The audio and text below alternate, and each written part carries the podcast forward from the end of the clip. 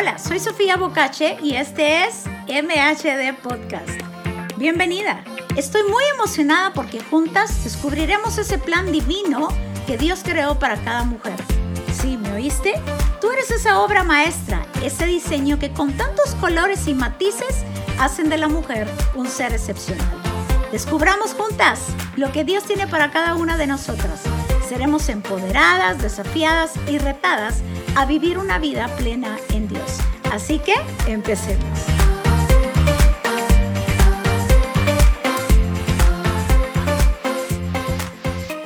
Bienvenidas. Hoy estaremos hablando acerca de los sueños.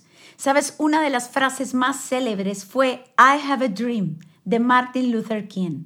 ¿Por qué? Porque los sueños son muy importantes. Porque si no hay sueños, no hay futuro. Es por eso que debemos de cuidar los sueños que cada uno de nosotras tenemos. Hoy en día las personas han dejado de soñar por lo que nos ha tocado o les ha tocado vivir. Lo primero que necesitamos saber para que nuestros sueños se lleven a cabo es que nuestros sueños son colocados en nuestro corazón. Es por eso que nuestro corazón necesita estar sano, necesita estar libre de toda amargura, no guardar rencor, no guardar falta de perdón, revisar que nuestro corazón no esté lleno de tristeza. Si algo necesitamos para poder soñar es tener un corazón sano y limpio. ¿Sabes que los sueños es un medio por el cual puede ser transmitido un mensaje divino mientras el receptor duerme? En la Biblia hay muchos hombres y mujeres que soñaron. Vemos a un José, de hecho le llaman el soñador. Vemos a un Jacob, el mismo Padre, nuestro Padre Celestial, soñó con toda una humanidad. De hecho, el sueño más grande de Dios es la salvación, la salvación de toda la humanidad. Era recuperar aquello que se había perdido. Pero no solo basta con soñar, necesitamos cuidar de nuestros sueños. Por eso es que cuando Dios nos creó, pensó en nosotros, pero también pensó en todos los sueños para nuestra vida. Yo quiero que tú te imagines a cada persona llevando una maleta personal. Cada persona viene con una maleta cargada de sueños, porque los sueños están vinculados con nuestro propósito. Pero es nuestra responsabilidad cuidar de esa maleta, o sea, cuidar de esos sueños. Dios, además de los sueños, nos dará todo lo que necesitamos para poder llevar a cabo ese sueño. Sabes, un soñador no es aquel que espera viendo las nubes a ver si algo sucede. No, es aquel que también provoca que algo suceda. Así que hoy estaremos hablando de tips o prácticas o consejos más bien. Me gustaría llamarle consejos. Consejos bíblicos para poder ver realizado nuestros sueños. Yo quiero que vayamos a una historia. Quiero llevarte a una historia, una aventura que se encuentra en Génesis 26, 17. Y se trata de Isaac, el hijo de Abraham. Dice que Isaac fue allí y acampó en un valle. Quiero que te recuerdes de, de este nombre. Se llamaba el Valle de Gerar. Dice que estuvo allí y dice que Isaac empezó a abrir de nuevo los pozos que un día su padre había abierto. Pero habían unos enemigos en ese lugar, llamados los filisteos. Ellos habían cegado, después de que Abraham había muerto, habían tapado esos pozos. Hay algo interesante en esta historia, y es que en esa época existía una estrategia de guerra, donde el enemigo lo que hacía era tapar con tierra y piedras los pozos para que no tuvieran nada que beber. Pues Isaac lo que hizo fue abrir de nuevo el pozo. ¿Sabes? El valle se llamaba Valle de Gerar. ¿Sabes qué significa Gerar? significa ajustar. Si algo necesitamos para poder ver nuestros sueños, necesitamos ajustar algunas cosas en nuestra vida. Por ejemplo, necesitamos renunciar a toda pasividad. La pereza, la pasividad destruyen los sueños. Una persona pasiva quiere ver algo bueno que suceda, pero está muy ocupada a permanecer sentada y espera que algo suceda. Para caminar sobre el agua, por ejemplo, necesitamos salir de la barca. Eso le sucedió a Pedro. Pedro necesitaba salir de la barca para poder caminar sobre las aguas. Para avanzar, si tú te montas en una bicicleta, de nada sirve montarte. Necesitas empezar a pedalear para poder avanzar. Para preparar una receta, una receta nueva, necesitamos preparar todos los ingredientes, hacer todo lo que necesitamos hacer en esa preparación, pero meterla al horno. Es por eso que necesitamos renunciar a toda pereza. Sabes, el estancamiento muchas veces se da porque dejamos de movernos. ¿Estás, por ejemplo, aburrida de ti misma? Haz algo contigo. A lo mejor y necesitas bajar de peso, a lo mejor y necesitas ya un cambio de look, a lo mejor llevas tantos años con el mismo peinado, a lo mejor necesitas este nuevo aire y este nuevo respiro. Necesitamos tomar decisiones, pero que esas decisiones nos lleve a tomar acciones. Sabes, a lo mejor y taparon tu pozo, porque todos tenemos un pozo. A lo mejor taparon tu pozo con desánimo, con pereza, con culpa. A lo mejor y has dejado de reír. Es muy importante para poder ver, realizar nuestros sueños, nunca olvidarnos del gozo, nunca olvidarnos de la risa. De hecho, Isaac, eso significa su nombre, significa risa. Y es que la risa tiene la capacidad de avivar las cosas. Hay algo curioso con la risa. ¿Sabes que eh, si el cerebro ve una sonrisa, capta la atención y se activa y despierta a las emociones. Así que la risa tiene la capacidad de destapar esos ojos. ¿Quieres probarlo? Si ves una sonrisa en alguien, tu cerebro va a recibir información y ahí en ese momento se va a activar y empiezan a despertar todas estas emociones. La sonrisa, la sonrisa es el antídoto contra la ansiedad.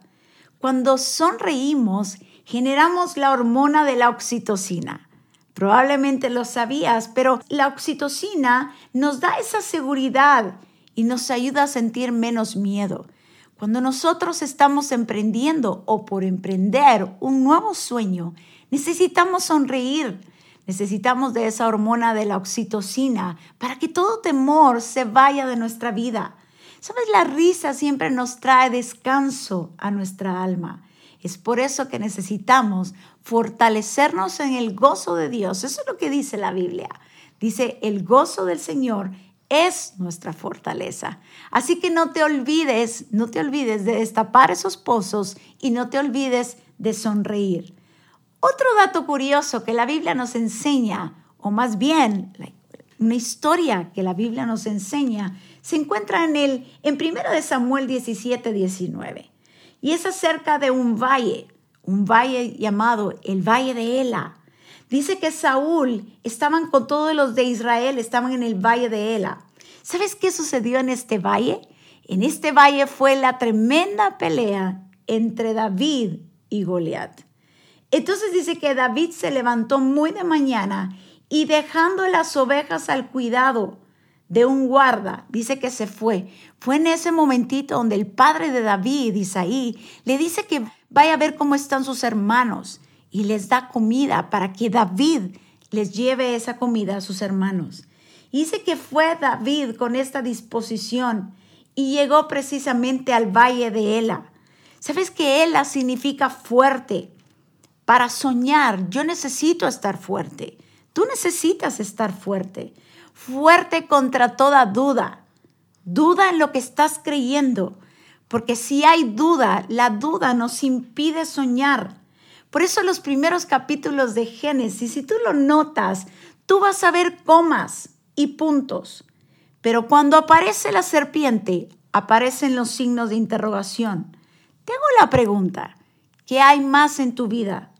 ¿Hay puntos y comas o hay más signos de interrogación?